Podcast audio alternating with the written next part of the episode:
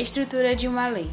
Leis e normas são identificadas por sua espécie, por uma numeração e pela data. Em seguida, uma porção chamada ementa, que é o resumo da matéria tratada na lei. Nas leis mais extensas, as normas podem ser divididas em blocos de artigos, denominados partes, livros, títulos, capítulos, seções e subseções. As normas são dispostas em artigos, que geralmente se indicam pela abreviatura.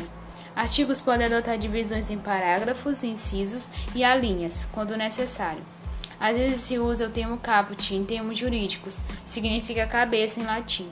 O caput indica a parte principal de um artigo, para diferenciá-la de parágrafos, incisos e alíneas.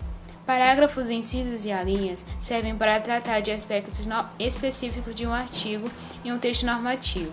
Quando o artigo possui apenas um parágrafo, este é identificado como um parágrafo único. Quando possui mais de um parágrafo, estes usam numeração ordinal como símbolo. Incisos de artigos são numerados com algarismos romanos. Já linhas de artigos são identificadas por letras minúsculas, às vezes em italiano.